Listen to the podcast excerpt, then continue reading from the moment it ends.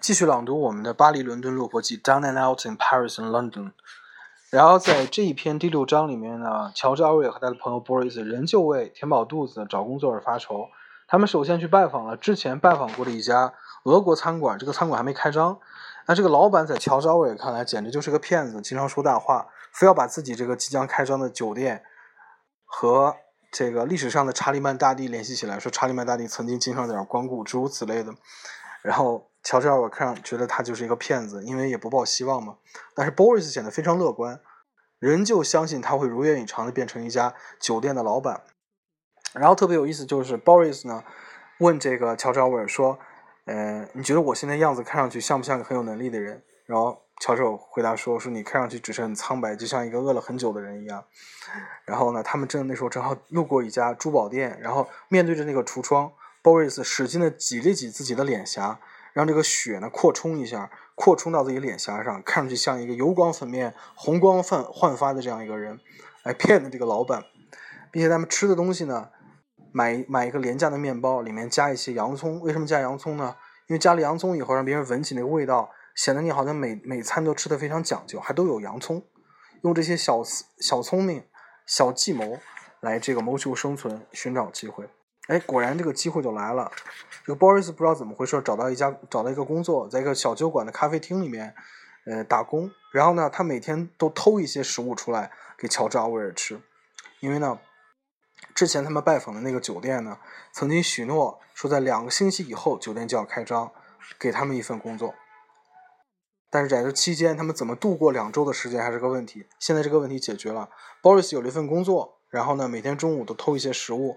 给这个乔治·奥威尔吃。他们当时是在这个法国非常有名的 Place de Julie 这个一个广场上，然后去见面。然后在这里面呢，Boris 呢就会把包着报纸的这么一堆食物拿给乔治·奥威尔吃。乔治·奥威尔说：“那个广场上都是一些漂亮女孩子，原则上你是不能够吃从报纸里拿出来的食物的，显得很寒酸。”但是他已经饿了太久时间了，不介意了，就是这样。结果后来呢？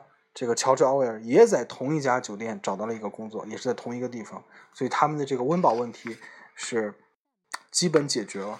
那么，我们就来读这一篇的内容，第六章。For three more days, we continued the trap traipsing about looking for work, coming home for diminishing meals of soup and bread in my bedroom. There were now two gleams of hope. In the first place, Boris had heard of possible job at the Hotel X near the Place de la Concorde and in the second, the patron of the new restaurant in the Rue du Commerce had at last come back. We went down in the afternoon and saw him. On the way, Boris talked of the vast fortunes we should make if we got the job, and on the importance of making a good impression on the patron. Appearance, appearance is everything, mon ami. Give me a new suit, and I will borrow a thousand francs by dinner time. What a pity I did not buy a collar when we had money. I turned my collar inside out this morning, but what is the use? One side is as dirty as the other. Do you think I look hungry, mon ami? You look pale. Curse it! What can one do on bread and potatoes? It is a fatter to look hungry. It makes people want to kick you. Wait. He stopped at the jeweller's window and smacked his cheeks sharply to bring the blood into them. Then, before the flash had faded, we hurried into the restaurant and introduced ourselves to the patron. The patron was a short, fattish, very dignified man with very grey hair, dressed in a smart double-breasted flannel suit and smelling of sand. Boris told me that he too was an ex-colonel of the Russian army. His wife was there too, a horrid, fat French woman with a dead white face and scarlet lips, reminding me of the cold veal and tomatoes. The patron greeted Boris genially, and they talked together in Russian for a few minutes I stood in the background, preparing to tell some big lies about my experiences as dishwasher.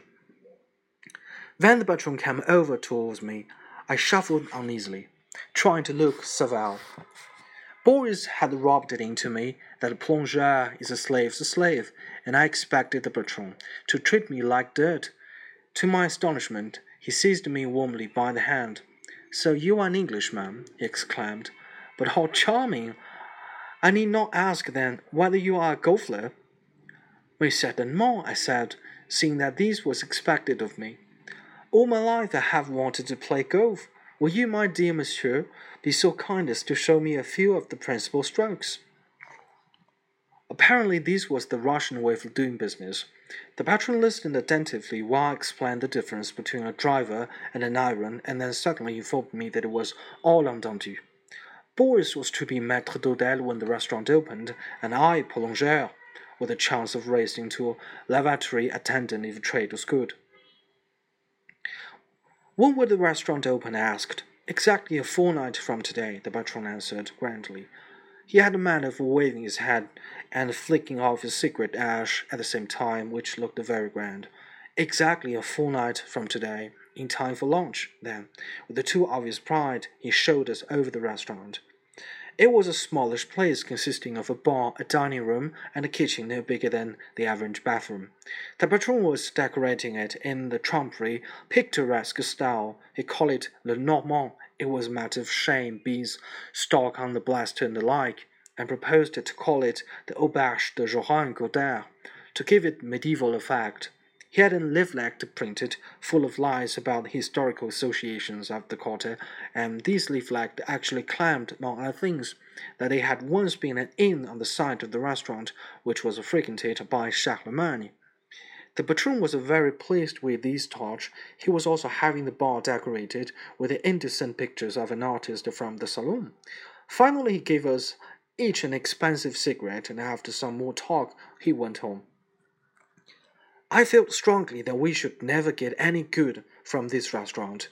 The patron had looked to me like a cheat, and what was worse, an incompetent cheat.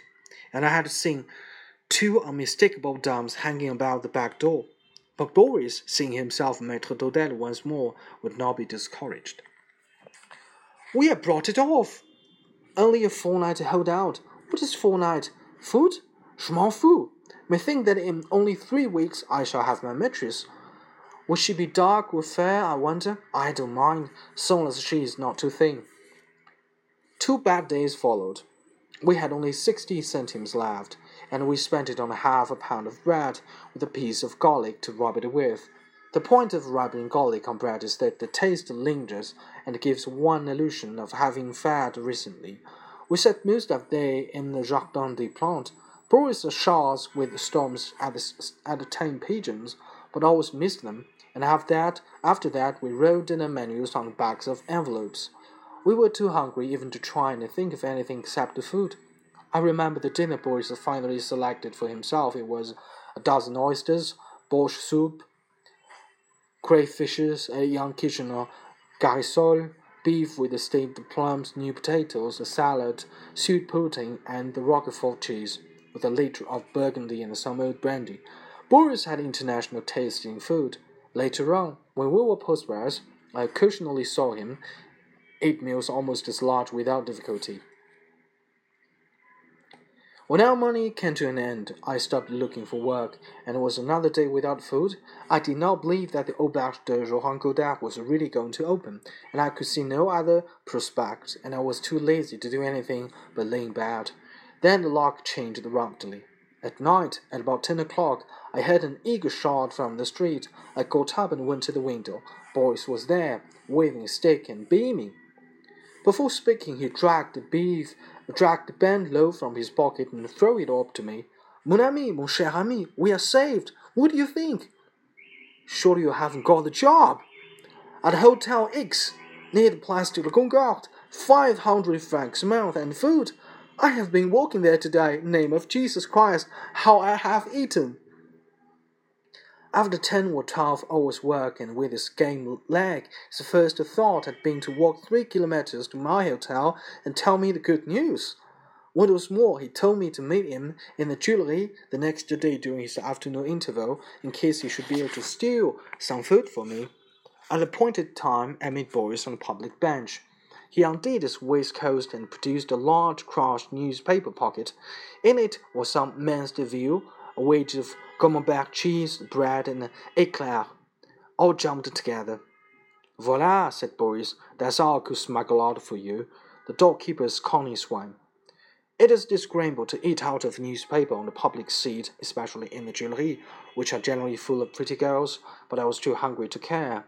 While I ate, Boris explained that he was walking the cafeteria of the hotel, that is in English, the still room. It appeared that the cafeteria was the very lowest post in the hotel and a dreadful come down for waiter, but it would do until the Auberge de Jehan Cottard opened. Meanwhile, I was to meet Boris every day in the Tuileries, and he would smuggle out as much food as he dared. For three days we continued with this arrangement. I lived entirely on the stolen food. Then all of troubles came to an end. For one of the plongeurs left to Hotel X, and on Boris' recommendation, I was given a job there myself.